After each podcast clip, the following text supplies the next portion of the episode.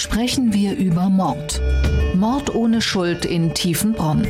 Der SWR 2 True Crime Podcast mit Holger Schmidt und dem früheren Bundesrichter Thomas Fischer. Schönen guten Tag. Zu einer weiteren Folge sprechen wir über Mord. Und wieder muss ich was erklären über die Produktionsbedingungen in der Corona, in der Lockdown-Zeit, denn Diesmal ist es sogar so weit gekommen, dass wir nicht nur Gäste zugeschaltet haben, sondern Thomas Fischer und ich sind in diesem Podcast gar nicht mehr in einem Studio. Aus Gründen des Abstandes und der Hygiene ist Thomas Fischer uns zugeschaltet und ich sage Grüß Gott nach Bayern. Hallo, Grüß Gott, Herr Schmidt. Heute haben wir einen Fall, bei dem die Frage, sprechen wir über Mord, glaube ich, richtig spannend wird, weil es ganz klar ein Mord und doch ganz klar kein Mord ist. Aber bevor wir mit diesem Fall einsteigen, die obligate erste Frage an Sie, Herr Fischer. Existenzangst, ist das etwas, was Sie kennen? Hatten Sie schon mal richtige Existenzangst? Hm, das sage ich nicht. Gut. Äh, aber ich denke, der Begriff ist so weit, dass man vielleicht auch sagen könnte, ja, das mag schon sein. Aber über die wirkliche Existenzangst, die so ans, an die Seele geht, glaube ich, sprechen die meisten Menschen nicht wirklich gern, außer sie sitzen irgendwo auf dem Stuhl eines Therapeuten. Aber ich glaube, es ist tatsächlich schon der Weg in unseren Fall hinein, denn alle, die Existenzangst kennen, alle, die damit zu tun haben, stellen fest, dass das nicht nur ein sehr großes Wort ist, sondern dass es tatsächlich eine Gefühlslage ist, in der dann plötzlich ganz viele Dinge passieren können. Und das ist etwas, was unseren heutigen Fall sehr kennzeichnet. Unser Mandant ist entsetzt und verzweifelt über seine Tat. Obwohl sein Unternehmen florierte, fürchtete der mehrfache Millionär einen finanziellen Ruin. Diplom-Ingenieur für Medizintechnik mit mehr als 70 Mitarbeitern.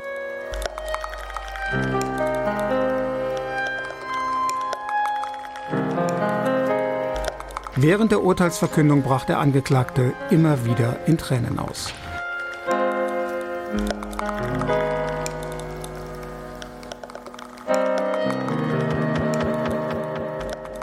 Wir sprechen über einen sehr aktuellen Fall, der erst vor kurzer Zeit in Mittelbaden geschehen ist. Ein sehr erfolgreicher Unternehmer, der einige ja wirklich herausragende Dinge zustande gebracht hat, der es zu einigem Wohlstand gebracht hat, beschließt, dass er seine Familie töten möchte und setzt auch dazu an. Teilweise gelingt es ihm, teilweise gelingt es ihm glücklicherweise nicht, aber alle stehen hinterher völlig ratlos vor der Tat. Und wir müssen uns gleich mit der Frage auseinandersetzen, warum ist er in diese Situation gekommen und sprechen wir über Mord. Aber zunächst einmal der Fall, vorgestellt von Isabel Demey. Es ist ein Samstagmorgen im Mai 2019. In seinem Haus in der Gemeinde Tiefenbronn nahe Pforzheim mischt Josef H. Beruhigungsmittel in den Kaffee seiner Frau und in die Getränke seiner beiden Söhne. Sie sind acht und elf Jahre alt. Wenig später kommt die Haushälterin ins Haus. Josef H. ist wie immer. Seine Frau liegt schläfrig auf dem Sofa. Als die Haushälterin das Haus wieder verlässt, fesselt, knebelt und wirkt Josef H. seine Frau. Dann holt er ein Messer und tötet sie. Auch auf seine Söhne sticht er ein. Ein Junge stirbt, einer überlebt schwer verletzt. Josef H. geht ins Schlafzimmer und versucht, sich selbst das Leben zu nehmen. Im Krankenhaus kommt er zu sich. Der Polizei sagt er, dass seine geschäftliche Situation desaströs sei. Er habe seiner Familie den Ruin ersparen und sie mit in den Tod nehmen wollen. Doch seine Katastrophenfantasien haben mit der Realität nichts zu tun. Josef H. ist mehrfacher Millionär, die Geschäfte liefen gut, die Ehe war glücklich. Die Staatsanwaltschaft klagt ihn wegen zweifachen Mordes und wegen versuchten Mordes an. Aber sie findet kein Motiv. Im Prozess vor dem Landgericht Karlsruhe stellen zwei Sachverständige fest, dass Josef H. zur Tatzeit an einer schweren Depression mit wahnhaften Zügen litt. Man dürfe sich seine Gemütsverfassung nicht wie eine einfache Melancholie vorstellen, sagt der Richter. Er stand am Rande eines Höllenschlunds. Für Josef H. war die vermeintlich bevorstehende Katastrophe real. Das Gericht spricht ihn wegen Schuldunfähigkeit frei. Josef H. kommt in die Psychiatrie, nicht ins Gefängnis.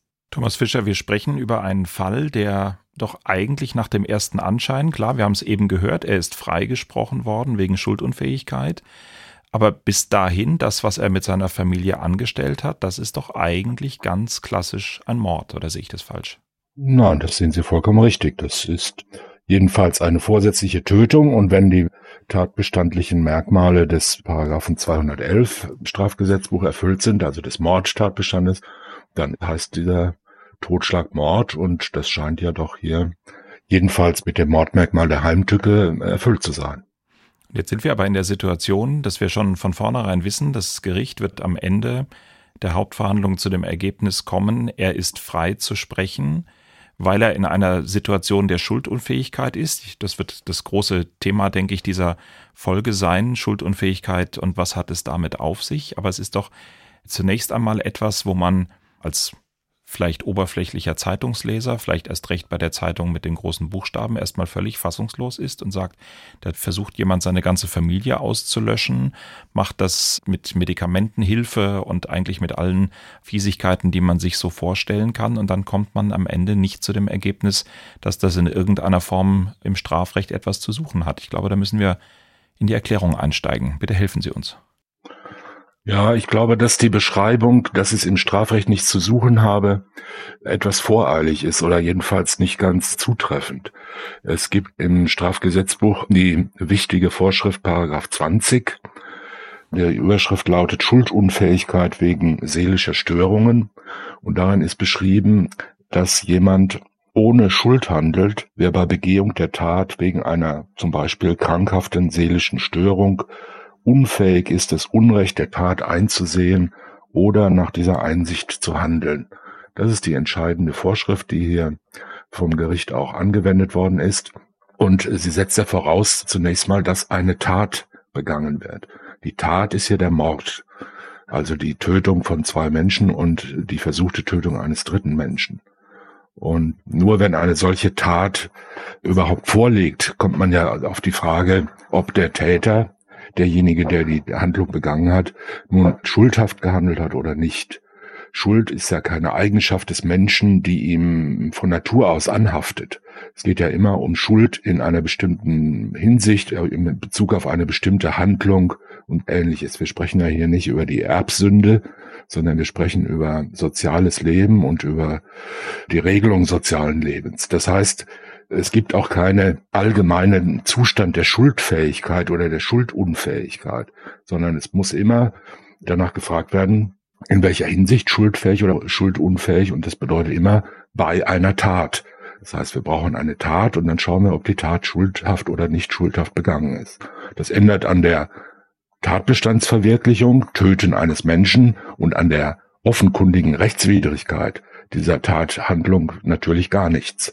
Es kann aber sein, dass aus verschiedenen Gründen die Schuld, also die persönliche, individuelle Verantwortung des äh, Handelnden für diese Tat entfallen ist. Und eine dieser Möglichkeiten und auch die Möglichkeit, an die die meisten Menschen sofort denken, wäre zum Beispiel eine Geisteskrankheit, die es dem Menschen unmöglich macht, zum Beispiel überhaupt zu erkennen, was er tut, oder zu erkennen, dass das, was er tut, falsch ist, also rechtswidrig ist, oder zwar zu wissen, das ist jetzt rechtswidrig, aber nicht anders handeln zu können. Das meint der Paragraph 20, wenn er sagt, wenn ihm die Fähigkeit fehlt, das Unrecht seiner Tat zu erkennen oder nach dieser Einsicht, wenn er sie denn hat, zu handeln. Aber jetzt haben wir es ja in diesem Fall mit jemand zu tun, der eigentlich in seinem normalen Leben an vielen, vielen Stellen bewiesen hat, dass er sein Leben im besten Sinne meistern kann, dass er erfolgreich sein kann, finanziell erfolgreich sein kann, aber auch das Unternehmen aufgebaut hat, viele Mitarbeiter hat, das ist alles sehr gut gelaufen und dann trotzdem aus seiner subjektiven Sicht die Auffassung hat, obwohl er das alles hinbekommen hat, dass das alles gar nicht so ist. Also, dass er eigentlich in einem eigenen inneren völligen Widerspruch ist. Da sehe ich doch jetzt schon auch Ansatzpunkte zu sagen, naja, so völlig schuldunfähig, so völlig daneben kann es doch eigentlich nicht sein, wenn man diese ganzen Erfolge im ja auch nicht ganz einfachen Wirtschaftsleben und in den Techniken, mit denen er zu tun hatte als Ingenieur, wenn man das alles hinbekommt, wenn man durchaus sein Familienleben organisiert bekommt, äh, all das spricht doch erstmal dafür, dass das ein ja wirklich verantwortlich handelnder Mensch ist. Ja, aber natürlich hat er ja in seinem Betrieb auch nicht andere Menschen dauernd ermordet. Also ich will damit nochmal wiederholen, was ich schon gesagt habe. Es gibt natürlich krankhafte Zustände von Menschen, die sie eigentlich dauerhaft in einen solchen Zustand versetzen. Wer zum Beispiel eine extrem niedrige Intelligenz hat, also sagen wir mal einen Intelligenzquotienten unter 30, auch solche Menschen gibt es ja, der wird überhaupt nicht verstehen, was er tut. Und zwar dauerhaft nicht oder wer schwere andere hirnorganische Erkrankungen hat, nach schweren Gehirnverletzungen beispielsweise, der kann in einen Zustand natürlich geraten, in dem er ständig sich in einer Situation befindet, in der er überhaupt nicht weiß, was er tut oder was das, was er tut, bedeutet. Das heißt, er lebt praktisch nur so im Augenblick. Das ist aber in den meisten Fällen, in denen wir über Schuldunfähigkeit oder eingeschränkte Schuldfähigkeit sprechen, ja nicht der Fall, sondern da handelt es sich in der Regel um Menschen, die wegen in einer besonderen Situation sind, die sie in diese Lage dann versetzt. Und das kann von außen kommen, es kann aber auch von innen kommen. Also wir reden ja hier zunächst mal darüber, was das Landgericht, was die Schwurgerichtskammer hier festgestellt hat. Davon gehen wir aus. Die Frage, ob das nun so stimmt, ob das alles wirklich so war oder ob man daran Zweifel haben könnte oder hätte haben können oder sollen, das ist eine davon ganz unabhängige Frage, die wir ja jetzt hier in unserer Sendung nicht mehr klären können. Wir gehen mal davon aus. Und wenn es so war, dann handelte der Angeklagte hier, der Verurteilte, offenbar in einem Zustand wahnhafter Verkennung.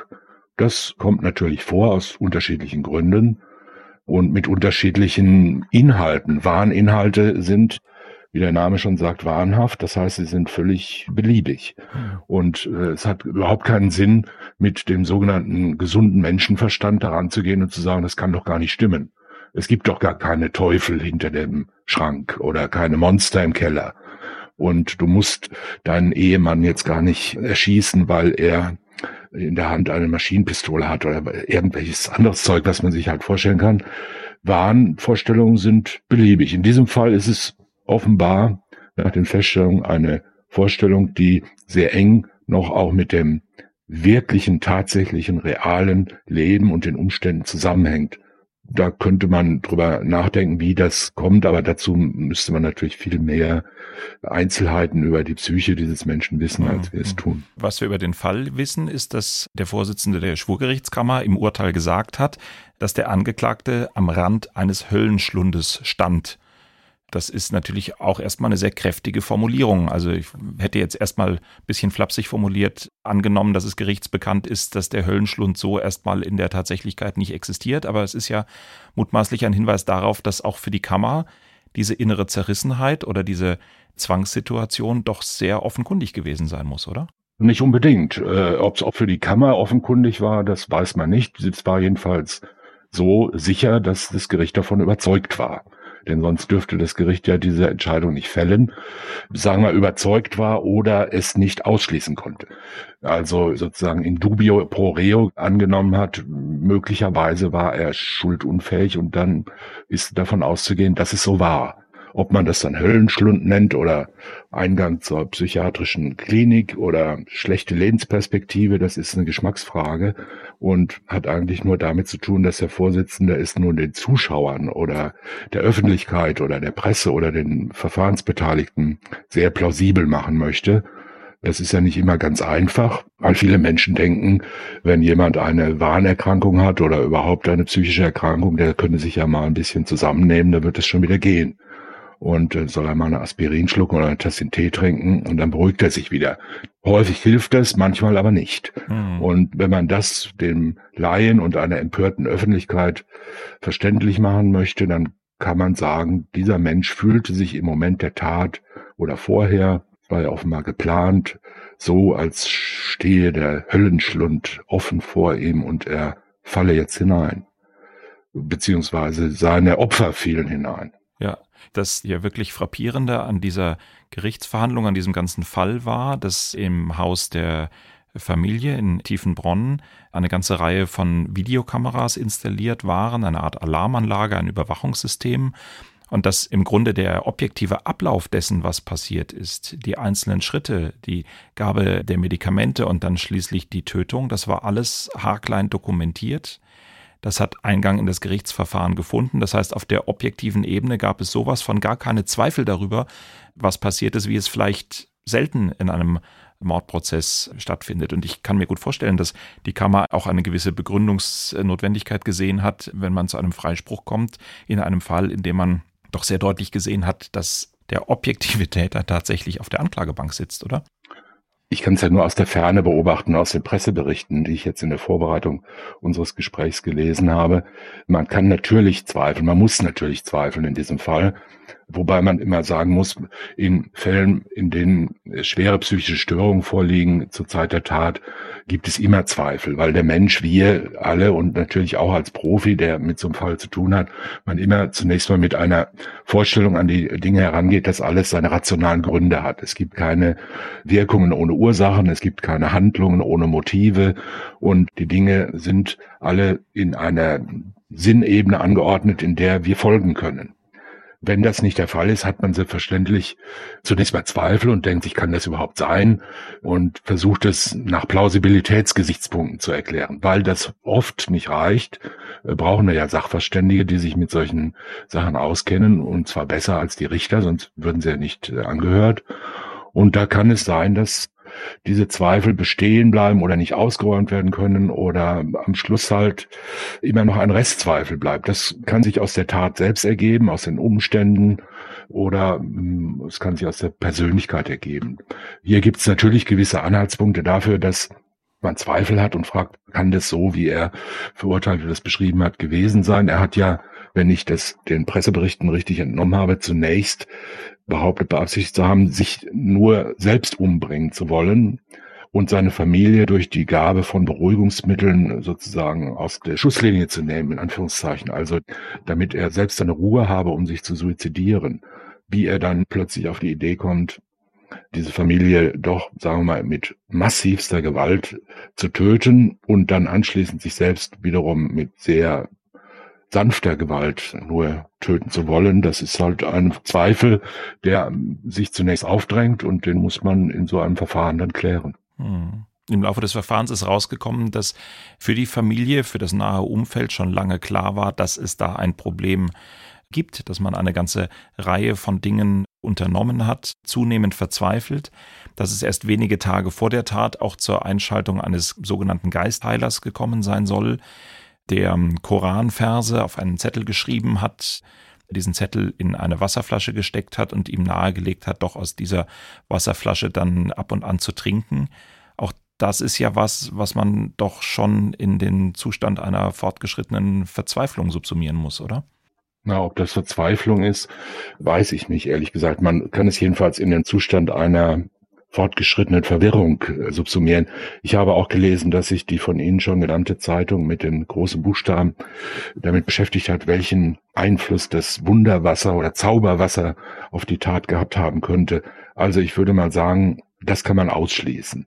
Das Zauberwasser mit den Koranversen hat die Tat nicht verursacht, auch nicht verschlimmert, sondern war vielleicht selbst nur ein Indiz für irgendetwas, was sich ankündigte, wobei auch irgendwie offen bleibt, ehrlich gesagt, wie dieser Imam oder Wunderheiler oder Geistbeschwörer nun da in die Familie kam, wer den herbeigerufen hat. Also das deutet natürlich äh, auf alles Mögliche hin oder kann auf alles Mögliche hindeuten, ob diese Probleme, die der Täter hatte, ausschließlich bei ihm waren oder ob die in der Beziehung zu seiner Frau, die er dann getötet hat oder sonst so lange, das äh, weiß ich nicht. Das kann ich auch aus den mir vorliegenden Informationen nicht erkennen. Wenn es so war, dass der Täter schon längere Zeit deutliche Anzeichen von psychischer Auffälligkeit zeigte oder Bedrohlichkeit oder sich verfolgt fühlte oder sich irgendwie in Angst fühlte, dann wäre natürlich das Herbeirufen eines Geistheilers auch aus der Sicht derjenigen, die das dann getan haben, seinerseits auffällig. Ja. Das Bild, das der Prozess gezeichnet hat, ist, dass das jedenfalls von außen betrachtet eine glückliche, eine gut funktionierende Familie insgesamt gewesen ist, wobei das natürlich von außen betrachtet auch immer schwierig ist, weil man natürlich in den dunklen Stunden nachts um drei in, im tiefsten Zweifel auch nicht dabei ist. Aber das, was nach außen vermittelt wurde, das ist sehr positiv gewesen. Und auch die Strafverteidigerin des Mannes, die Rechtsanwältin Angelika Mess, hat im Kontext des Prozesses gesagt, dass als die Tat dann geschehen war, äh, der Täter selbst im Grunde völlig überrascht und fassungslos war. Unser Mandant ist entsetzt und verzweifelt über seine Tat. Er hat diese bereits gegenüber dem Gericht eingestanden.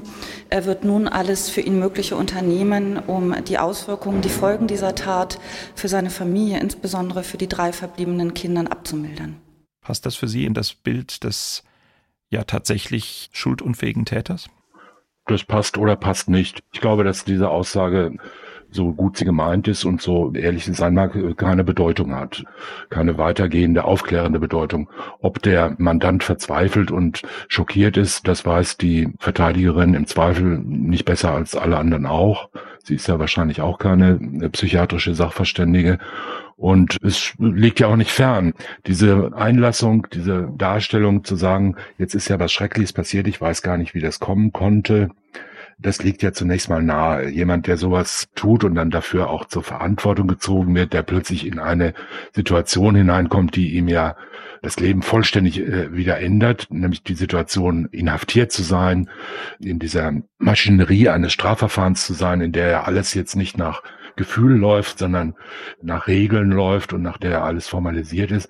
Das versetzt natürlich die Menschen in eine ganz neue Situation und provoziert, jedenfalls in der Regel, das Bedürfnis, das, was geschehen ist, zu rationalisieren. Also zu sagen, wie kommt das eigentlich, wie kam ich dazu und wie erkläre ich mir das alles und wie erkläre ich auch den anderen das alles. Das kann eben auch im Einzelfall natürlich je nach psychischer Lage der Person, auch das kann unmöglich sein. Aber hier war es offenbar nicht unmöglich, sondern der Angeklagte hat dann gesagt, ich verstehe es selbst nicht. Auch das muss man natürlich in Verbindung setzen mit dem, was abgelaufen ist, mit der Änderung seiner äh, Motivlage, mit einer Plananpassung, nachdem die Familie zunächst betäubt und dann doch umgebracht wurde mit der Plananpassung, sich selbst dann später doch noch zu töten und vielem anderen. Also kann es sein, dass jemand all das in einem Zustand vollständigen Herausgetretenseins aus der Realität tut und dann anschließend wieder aufwacht und sagt, ach, jetzt bin ich aber überrascht, dass ich drei Menschen versucht habe oder getötet habe. Normalerweise ist das eine Situation, die man mit einer schweren tiefgreifenden Bewusstseinsstörung, also einem sogenannten schuldausschließenden Affekt in Verbindung bringt. Dass jemand nachdem so eine Situation langsam sich unmerklich ansteigt, plötzlich in einem Affektausbruch eine Tat begeht, die häufig von extremer, überschießender Gewalt, vollkommener Schutzlosigkeit und ohne jegliche Sicherungstendenz abläuft, also beispielsweise massivste Gewalt in der Öffentlichkeit und ähnliche Dinge. Und der dann nach kurzer Zeit wie aus einem bösen Traum erwacht und fassungslos vor den Folgen seines Handelns steht. Das beschreibt die Psychiatrie als tiefgreifende Bewusstseinsstörung im Sinne eines schuldausschließenden oder schuldeinschränkenden Affekts. Das ist ja hier nicht offenkundig, dass es so gewesen sein könnte. Und deshalb muss man über die Einlassung, ich bin entsetzt über meine Tat, kann man so und so nachdenken. Jedenfalls darüber entsetzt zu sein, seine Familie getötet zu haben, das kann auf keinen Fall schaden. Hm. Ich wollte gerade sagen, es klingt wie so ein Standardsatz aus dem Baukasten des Strafverteidigers. Was sagt man den wartenden Medienvertretern? Denn irgendwie muss es ja vermittelbar sein, gerade in Anbetracht einer so grauenhaften Tat. Man kann ja nicht sagen, nö, ich kann es Ihnen jetzt auch nicht erklären. Wahrscheinlich hat er das für sich Richtige getan. Das könnte man schon sagen. Im Gegenteil ist ja das, was gesagt wird, er hat ja eine gewisse grausame Ironie, also zu sagen, er wird sich bemühen, für den Rest seiner Familie ein guter Vater zu sein, denen zu helfen, könnte man ja seinerseits schon wieder als etwas abgedreht betrachten. Und ich würde mir als Verteidiger möglicherweise überlegen, ob ich das der Presse mitteile, dass das die Absicht meines Mandanten ist, der gerade so auf drei seiner Familienmitglieder losgegangen ist. Aber das ist eine andere Frage und wir können uns, glaube ich, darauf einigen, es ist eine Standardformulierung, aus der man weder Gutes noch Schlechtes für den Mandanten ableiten kann. Es ist ja auch nicht seine Einlassung, sondern es ist das, was seine Verteidigerin sagt. Und wenn der ein Mikrofon hingehalten wird, dann muss sie ja auch irgendwas sagen. Lassen Sie uns doch mal eine Sekunde die Seite der Strafverfolgung Polizei und Staatsanwaltschaft anschauen. Die Staatsanwaltschaft hatte den Mann angeklagt wegen Mordes, aber in der Anklage auch gesagt, dass sie kein Motiv sieht. Das stelle ich mir auch nicht so ganz einfach vor. Eigentlich zu einer klassischen Mordanklage gehört doch klassischerweise auch ein Motiv. Und ja, welche Herausforderungen stellt so eine Situation dann an die Staatsanwaltschaft? Denn irgendwas tun muss sie ja. Sie kann nach meinem Verständnis ja nicht sagen, der hat schuldunfähig gehandelt, den klagen wir nicht mal an. Entscheiden muss es ein Gericht, richtig? Ja, so ist es. Ich glaube nicht, dass das wirklich schwierig ist. Ist nur ungewohnt. Also wir kennen das mit dem Motiv natürlich aus den zahllosen Krimis, die wir gesehen haben, wo dann immer der Detektiv losgeht und den Mörder sucht. Und da sucht er immer das Motiv und dann findet er einen armen Erben und einen reichen Ermordeten und dann hat er das Motiv oder irgendeine Eifersuchtsgeschichte. So einfach ist es natürlich im Leben meistens nicht, manchmal schon. Und es gibt immer wieder Fälle, in denen man kein Motiv findet. Das bedeutet nicht, dass es keins gibt. Denn ich glaube nicht, dass der Mensch, außer wenn er schläft oder bewusstlos ist, dass er irgendetwas ohne Motiv tut. Ob das Motiv irgendeinen rationalen Sinn hat, ob das mit der Realität übereinstimmt, ob das nachvollziehbar ist und ob es jemals offenbar wird, auch für den Betroffenen selbst, ob er das selbst realisiert und reflektiert und formulieren kann, das ist eine, andere Frage. Wir haben ja im Bereich der Mordmerkmale haben wir ja auch einzelne Fälle schon gehabt in der Rechtsprechung. Ich kann mich erinnern, selbst einmal einen solchen Fall entschieden zu haben, und zwar sogar in einem sogenannten Grundsatzurteil, dass es auch ein Mordmotiv sein kann, zu sagen, ich habe überhaupt keinen Grund, einen Menschen zu töten. Das ist teilweise missverstanden worden und er wurde gesagt, ein niedriger Beweggrund ist jetzt schon, wenn man keinen guten Beweggrund hat. Das ist damit nicht gemeint, sondern es gibt Fälle, in denen Menschen zum Beispiel andere Menschen töten, einfach nur, weil sie es können, um sich selbst zu zeigen, dass sie es können, oder weil sie einfach nur sagen, das möchte ich mal erleben. Und das sieht die Rechtsprechung als niedrigen Beweggrund an, genauso wie ein Motiv, das sagt, ich brauche kein Motiv. Auch das ist ja sozusagen in einer Schleife der äh, Reflexion ist es ja so eine Art Motiv zu sagen, um einen Menschen zu töten, brauche ich keinen äh, sinnvollen Anlass, sondern ich tue das einfach so, weil ich die Macht habe und weil der nichts wert ist. Und Selbstherrlichkeit quasi. Aus Selbstherrlichkeit. Das kommt natürlich im Einzelfall vor. Aber das steht ja nicht inmitten, sondern wir haben es möglicherweise damit zu tun, dass ein Motiv nicht erkennbar ist. Niemand ist verpflichtet, sich selbst zu belasten. Das kennen wir. Das ist der alte Nemo Tenetur Grundsatz. Das heißt, jemand, der eine offenkundige Tat begeht, die unter den Tatbestand des Mordes fällt, in diesem Fall beispielsweise sogar durch Kameras dokumentiert, der kann ja nicht dadurch, dass er sagt, ich habe kein Motiv, dann plötzlich freigesprochen werden und die Tat ungeschehen machen, sondern man kann dann nur sagen, er hat es getan, aber warum er es getan hat, wissen wir nicht. Das ändert aber nichts daran, dass er die Tat begangen hat und nur zu sagen, ich weiß nicht oder ich sage nicht oder ich sage gar nichts und dass eine Staatsanwaltschaft oder das Gericht ein solches Motiv jetzt wirklich nicht herausfinden kann, das führt ja nicht dazu, dass man sagt, dann wird er wohl schuldunfähig gewesen sein. Das wird nur dazu führen, dass man sagt, das Motiv konnte nicht erkannt werden, irgendeins wird er haben. Das kann im Einzelfall nützlich sein. Wenn man überhaupt kein Motiv hat, dann wird man wahrscheinlich nicht aus niedrigen Beweggründen gehandelt haben oder zur Befriedigung der Geschlechtslust oder aus Habgier, denn das sind ja alles Motive. Deshalb ist es häufig, um das mal so zu sagen, für Tötungsdeliktsbeschuldigte gefährlich, bei den ersten polizeilichen Vernehmungen, sogleich wie wir es in den unseren äh, Tatortfilmen immer kennen, mit dem Kommissar sich dann hinzusetzen und erstmal gar nichts zu sagen. Und dann sagt der Kommissar, jetzt komm, red's dir von der Seele, dann geht's dir besser, dann kannst du wieder gut schlafen hier in unserer Zelle. Ich bin dein Freund, sag mir doch mal alles. Wie ist denn gekommen? Was hat sie dir denn angetan, dass du sie so ermorden musstest? Und dann sagt er irgendwas. Und dann ist der Fall im Fernsehen aufgeklärt. In Wirklichkeit hat sich der Beschuldigte um Kopf und Kragen geredet, weil er sagt, ich konnte es nicht ertragen, dass sie mich verlassen hat.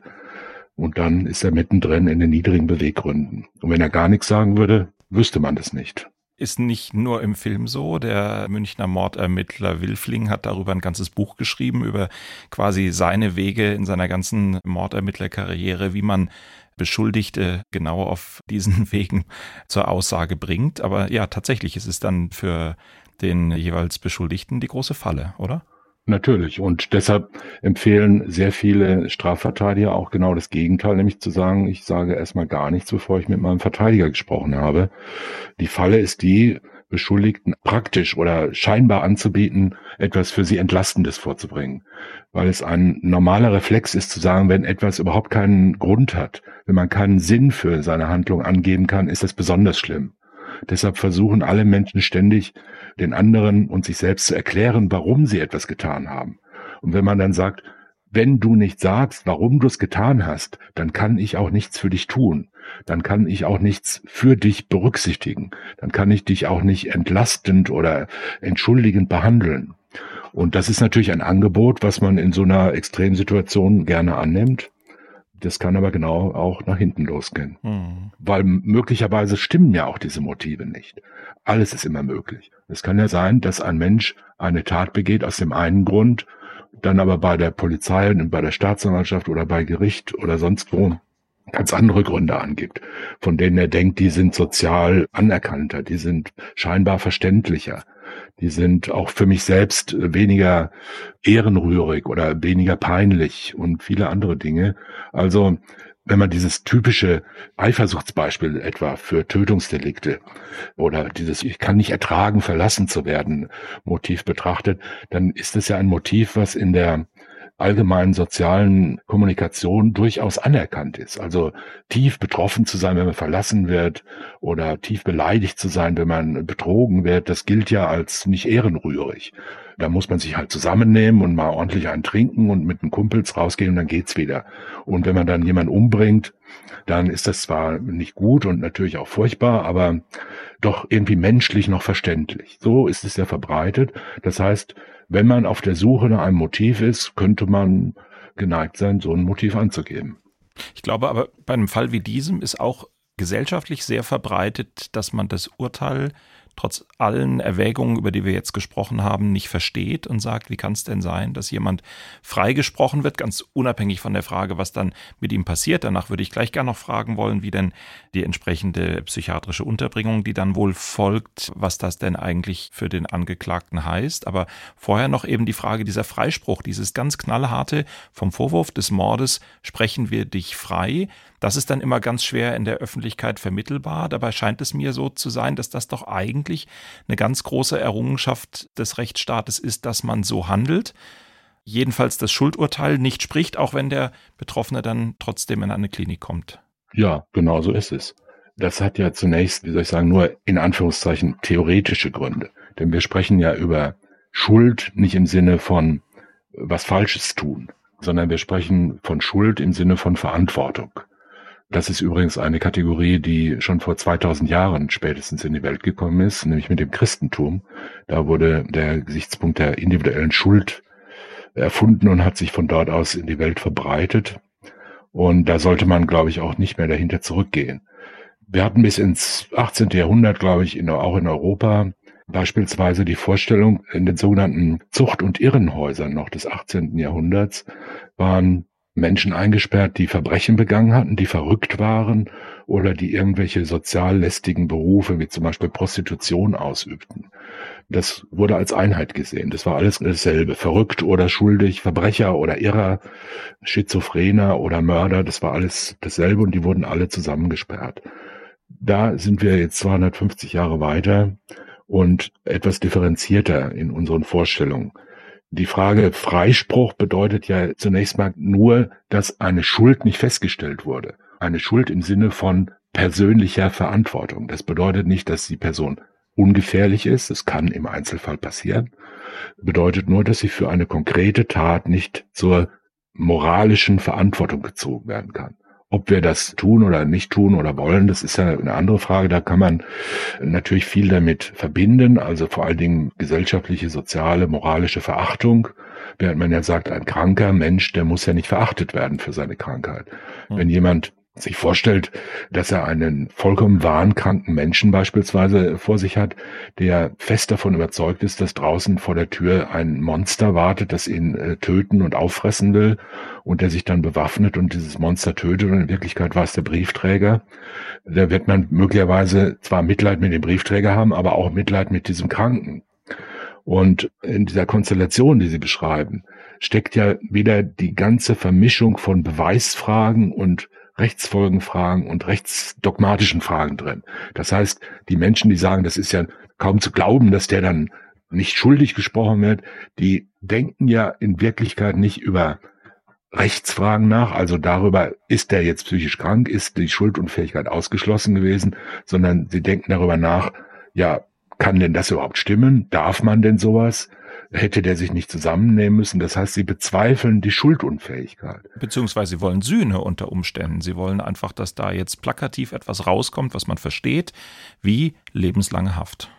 Ja, aber Sühne hat ja nur dann einen Sinn, auch für die meisten Menschen in der Öffentlichkeit, also im sogenannten gesunden Menschenverstand, hat ja Sühne nur dann einen Sinn, wenn Schuld da ist. Was, warum soll man etwas sühnen? Was, wir gehen ja auch nicht los und sperren Wildschweine ein, weil sie Mäuse fressen und sagen, das muss jetzt gesühnt werden oder sonst irgendwas. Oder wenn wir leeren ja nicht unsere psychiatrischen Krankenhäuser und sperren alle chronisch schizophrenen Menschen jetzt äh, ins Gefängnis ein oder stellen sie an den Pranger oder brummen ihnen Geldstrafen auf. Das würde niemand für sinnvoll halten, weil diese Menschen ja damit gar nicht getroffen werden können, wenn sie schuldunfähig und wahnkrank beispielsweise sind. Das heißt, in der Emotion, in diesem Affekt zu sagen, das kann ja wohl nicht wahr sein, dass so einer freigesprochen wird, steckt ja immer schon drin, dass er in Wirklichkeit doch schuldig ist. Dass er zum Beispiel diese Erkrankung, diese Wahnvorstellungen, dieses Ausrasten in Anführungszeichen hätte vermeiden können, wenn er sich nur so angestrengt hätte, wie wir es für richtig halten. Das steckt da mit drin und das kriegt man auch ganz schwer raus und das ist eine der Aufgaben des Gerichts, und des Gerichtsverfahrens, das zu klären und dann auch zu erklären. Insoweit kann man sagen, ist ja die Formulierung des Vorsitzenden bei der mündlichen Urteilsbegründung, er stand vor einem Höllenschlund, auch ein Versuch der Öffentlichkeit und den Laien da draußen im Lande zu sagen, was bedeutet das? Nun sind wir halt heutzutage gewohnt, dass Höllenschlunde sich an allen Ecken und Enden auftun, weil die Sprache insgesamt der öffentlichen Kommunikation so ist, dass alles immer möglichst dramatisiert und furchtbar dargestellt wird. Und dann wird es immer schwerer zu sagen, was ist da überhaupt damit gemeint, Höllenschlund. Mhm. Wenn man das ernst nimmt, das Wort, so ernst, wie man es vielleicht vor 500 Jahren genommen hätte, wenn man einem guten Christenmenschen gesagt hätte, hier ist der Höllenschlund, dann würden die Menschen so vor Furcht und Schrecken erstarren, dass sie verstehen, dass man einem solchen Menschen dann vielleicht nicht noch mit Prügelstrafe oder Pranger oder Gefängnis bestrafen muss. Also ich will damit sagen, die Dinge vermischen sich häufig in der Diskussion und es ist sehr schwer, diese Vermischung wieder aufzuklären und führt auch häufig dazu, dass die Menschen ungeduldig werden und sagen, das sind ja alles nur juristische Spitzfindigkeiten. Wer seine Familie umbringt, der muss halt irgendwie eingesperrt oder selbst umgebracht oder sonst was werden. Ja, das war genau die Frage, die ich auf der Zunge hatte. Wie ähnlich ist denn eine forensische Klinik, die jetzt hier für Josef H. das Urteil war, zum Gefängnis? Wie sehr gleicht sich das? Ist das überhaupt ein großer Unterschied? Ja, ja, das ist schon ein großer Unterschied. Jedenfalls im Grundsatz. Im Einzelfall kann das sich auch nicht unterscheiden. Aber das kommt natürlich daher, weil die Menschen, die dort untergebracht sind, gegebenenfalls eingesperrt sind, ja ganz unterschiedlich sind. Wir haben in den Justizvollzugsanstalten, in den Gefängnissen eine Population von Menschen, die schuldig sind und auch bei der Tat schuldfähig waren, sonst wären sie ja nicht wegen Schuld bestraft worden. Da kann man von einem gewissen Durchschnitt von Ansprechbarkeit beispielsweise ausgehen. Das sind in der Regel Menschen, die auf einer wie auch immer hohen oder niedrigen Ebene zur Rationalisierung äh, fähig sind, die von Regeln angesprochen werden, die von Ansprachen erreichbar sind und ähnliches. Das kann man ja bei psychisch kranken Menschen nicht einfach unterstellen. Also man wird ja nicht dadurch, dass dann einmal am Tag jemand kommt im weißen Kittel und sagt, jetzt reißen Sie sich mal zusammen, Herr Patient, wird man ja nicht gesund. Das heißt, wenn einer beispielsweise dauerhaft chronisch warnkrank ist, dann ist er es halt. Und äh, man kann den Gehirnen der Menschen nicht vorschreiben, wie krank sie sein sollen und wie der Wahn beschaffen sein soll und was das für Auswirkungen auf das Handeln von Menschen hat. Manche sind vollkommen stumpf, vollkommen unfähig, in kommunikative Beziehung zu anderen Menschen zu treten. Andere sind extrem aggressiv, gewalttätig, gefährlich und viele andere Dinge. Manche sind extrem selbstverletzend, selbstgefährlich und ständig in der Situation, sich zu suizidieren. Andere sind ständig gereizt oder nörgeln immer herum und was man sich alles vorstellen kann unter schwer psychisch Kranken. Und wenn ein Gericht zu der Überzeugung gekommen ist, dass bei der Tat eine solche Schuldunfähigkeit vorgelegen hat und zusätzlich eine Gefährlichkeit auch für die Zukunft besteht. Das muss nicht zwingend immer so sein. Aber es ist in der Regel so, dann wird, wenn im Strafverfahren angeklagt wurde, also die Staatsanwaltschaft von Schuld zunächst mal ausgegangen ist, wird er von dieser Schuld freigesprochen, aber gleichzeitig untergebracht in einem psychiatrischen Krankenhaus. Und das stelle ich mir dann vor, das stellen Sie sich vor wie eine Sicherungsverwahrung beispielsweise. Das sind halt geschlossene Abteilungen von psychiatrischen Krankenhäusern, die natürlich nicht mit den üblichen klinischen Patienten zusammen sind, sondern in speziellen forensischen Abteilungen. Da sind die Leute gesichert und werden nach Möglichkeit behandelt.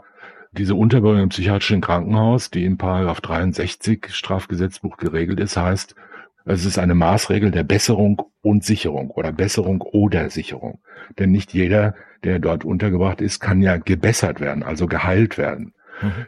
Heilung ist natürlich immer anzustreben, aber sie ist ja nicht immer möglich.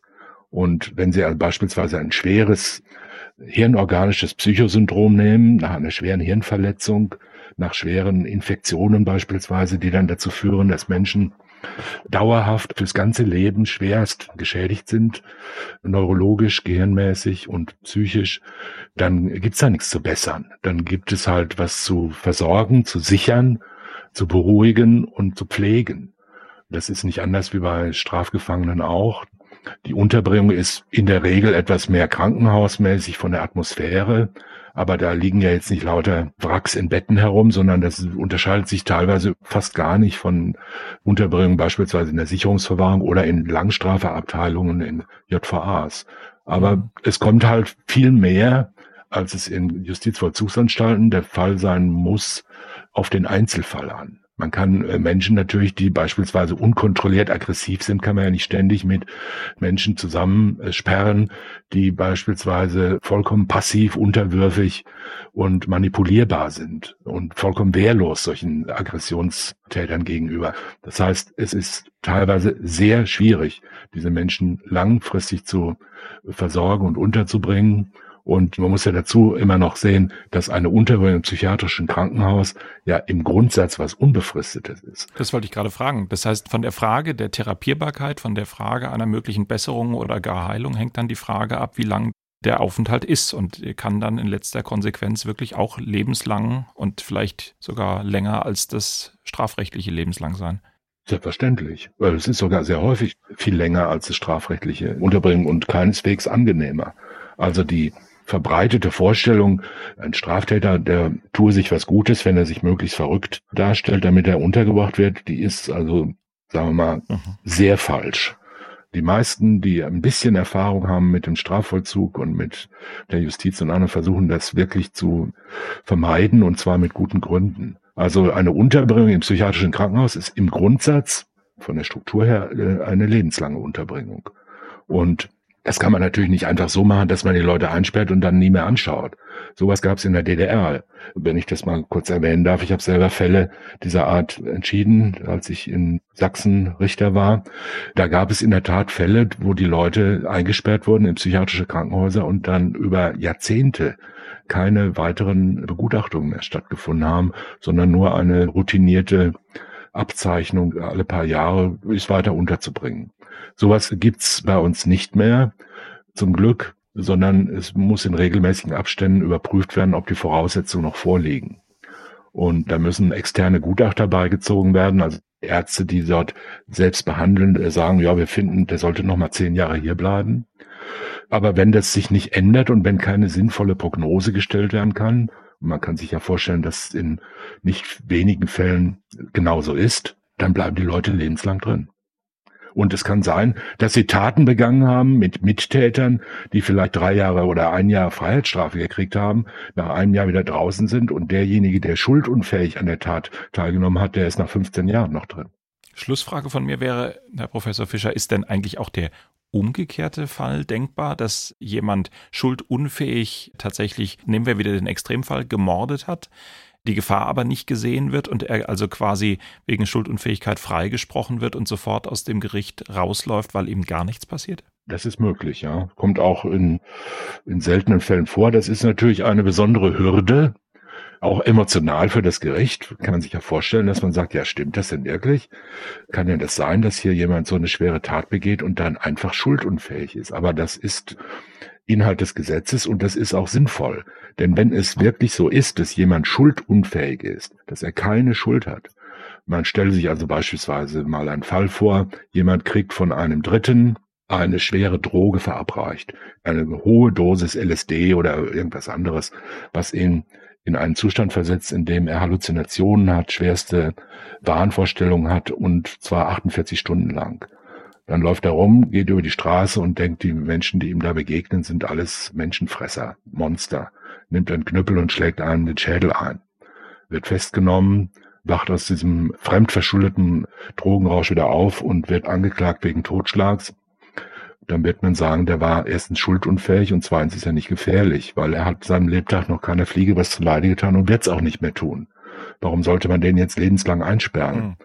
Mhm. also solche Fälle gibt es natürlich, aber sie sind ja nicht gerade an der Tagesordnung und wenn sie so sind, wie ich es gerade beschrieben habe, dann kann die Rechtsgemeinschaft damit, glaube ich, auch ganz angemessen leben. Sie könnte nicht damit leben, dass man schuldunfähige Menschen in Anführungszeichen bestraft oder öffentlich vorführt oder lebenslang einsperrt.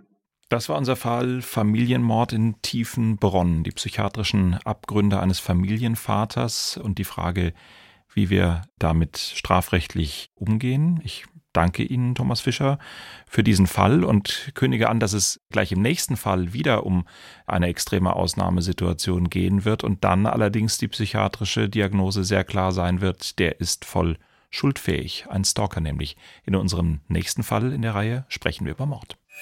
Sprechen wir über Mord. Sie hörten einen Podcast von SWR2.